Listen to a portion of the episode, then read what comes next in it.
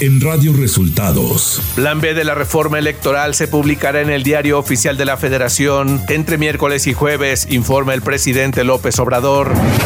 Un juez cancela orden de aprehensión contra el exgobernador de Tamaulipas, Francisco Javier García Cabeza de Vaca. La reforma electoral de López Obrador es demencial, afirma el presidente del INE, Lorenzo Córdoba. Esto y más en las noticias de hoy.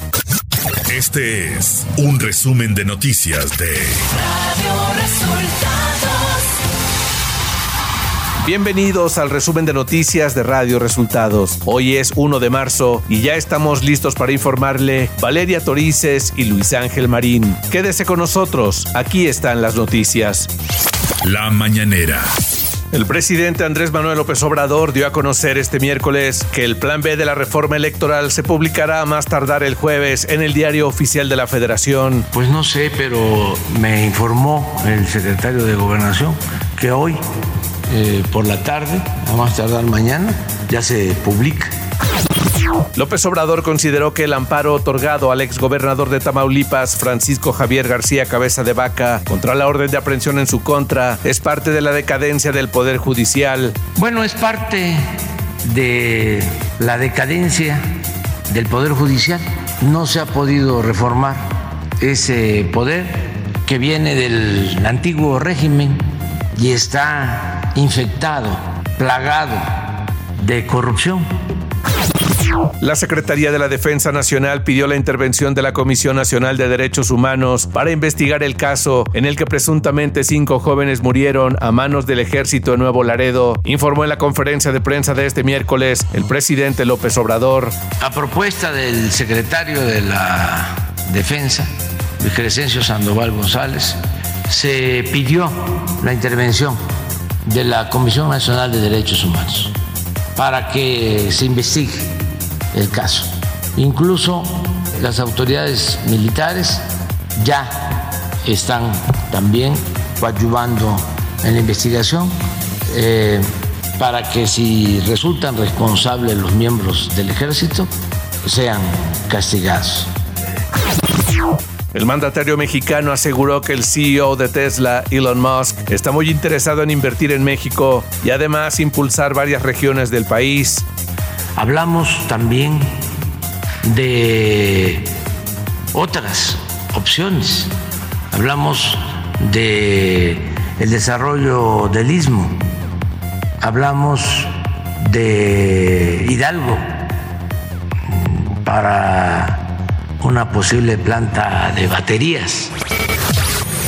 Radio Resultados Nacional.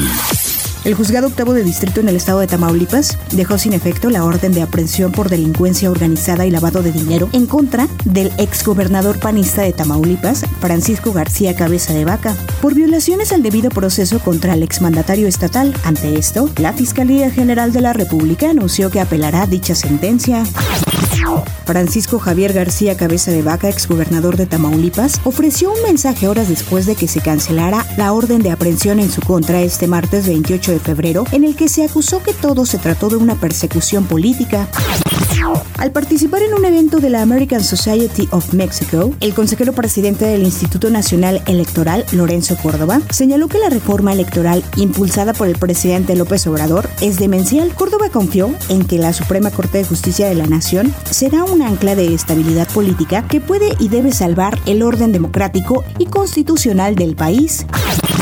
El presidente de la Junta de Coordinación Política en la Cámara de Diputados, Ignacio Mier de Morena, afirmó que la Cámara de Diputados está imposibilitada jurídicamente para cumplir con la sentencia de la Sala Superior del Tribunal Electoral del Poder Judicial de la Federación para que la próxima presidencia del Consejo General del INE se elija de la lista integrada exclusivamente por mujeres. Detalló que esto implicaría modificar nuevamente la convocatoria para designar a cuatro consejeros en ese organismo, lo que alentaría contra los derechos de las más de 663 aspirantes que ya se registraron. Ignacio Mier adelantó que se piensa en interponer una acción de inconstitucionalidad por esta sentencia. Una jueza federal concedió a la ministra Yasmín Esquivel una suspensión definitiva para que por tiempo indefinido la UNAM no pueda emitir una resolución por el presunto plagio de su tesis de licenciatura. En días pasados, la jueza quinto de distrita en materia administrativa de la CDMX difirió la audiencia para el 28 de febrero, ya que la Secretaría Técnica del Comité Universitario de Ética de la institución no fue notificada del juicio.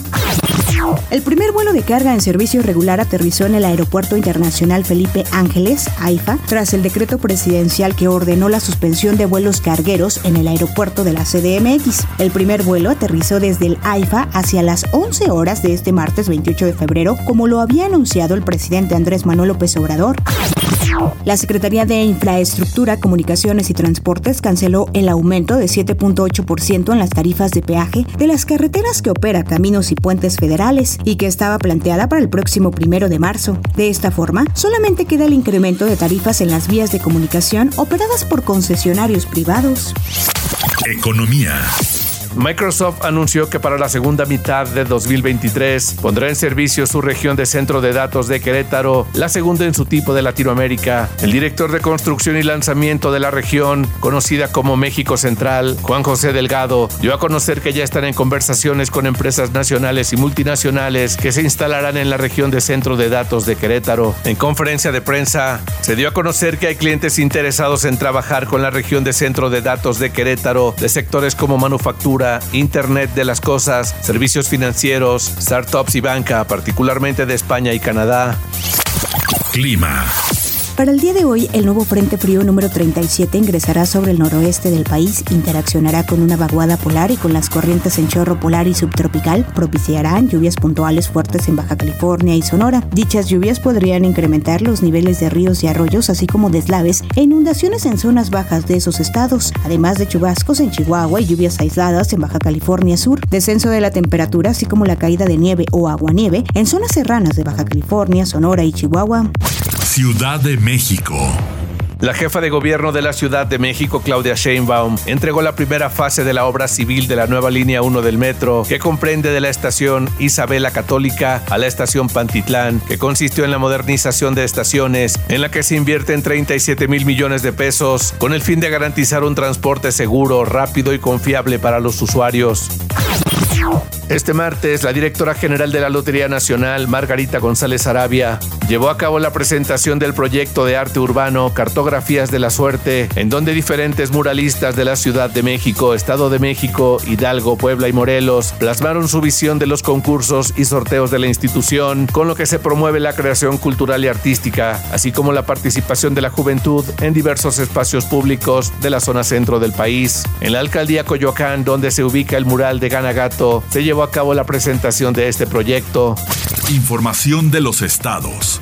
El secretario de Gobernación, Adán Augusto López Hernández, acompañado de la secretaria de Seguridad y Protección Ciudadana, Rosa Isela Rodríguez, así como la secretaria ejecutiva del Sistema Nacional de Seguridad Pública, Clara Luz Flores, se reunió en Puebla para la firma de los convenios de concertación del Fondo de Aportaciones para la Seguridad Pública con 11 estados. Al evento acudieron mandatarios estatales de Aguascalientes, Ciudad de México, Colima, Estado de México, Guerrero, Hidalgo, Morelos, Puebla, Querétaro, San Luis Potosí, Tlaxcala.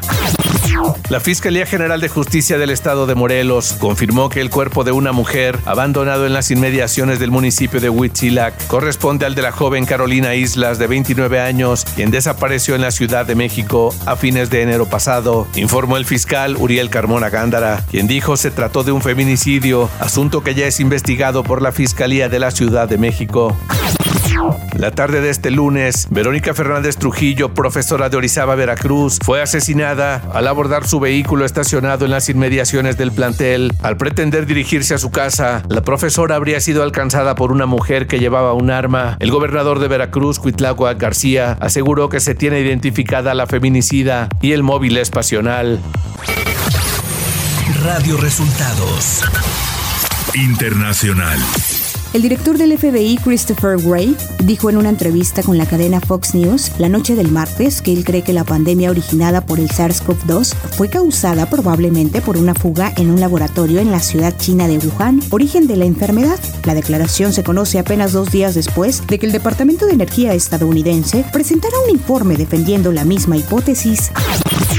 La sorpresiva suspensión de operaciones de la aerolínea de bajo costo Viva Air desató el martes una crisis en los aeropuertos de las principales ciudades de Colombia, donde miles de personas quedaron a la deriva, situación que se extendió al vecino Perú. Viva Air, creada en 2009, afronta una crisis financiera grave y tomó la decisión de suspender sus operaciones nacionales e internacionales tras el rechazo de las autoridades a su petición de integración con Avianca para sortear su crisis financiera el descarrilamiento de un tren que viajaba entre Atenas y Salónica, los dos principales centros urbanos de Grecia, provocó este martes por la noche al menos 36 muertos y 66 heridos, informó el servicio de bomberos.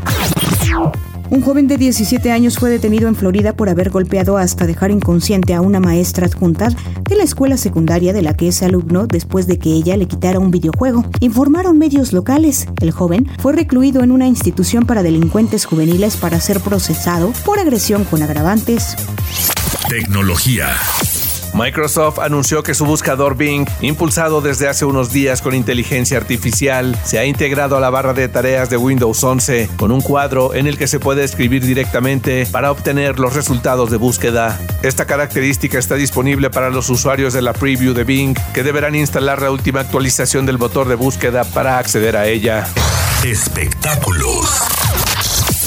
La actriz y política mexicana Irma Serrano, mejor conocida como La Tigresa, murió a los 89 años de edad, según lo confirmó la Asociación Nacional de Intérpretes. Aún no se dan a conocer las causas. A sus familiares y amigos les mandamos nuestras más sentidas condolencias. Escribieron a través de sus redes sociales. En los 60, Irma Serrano destacó como cantante de música ranchera, además que atrás se quedan los títulos de películas en los que incursionó a lo largo de más de cuatro décadas de trayectoria artística.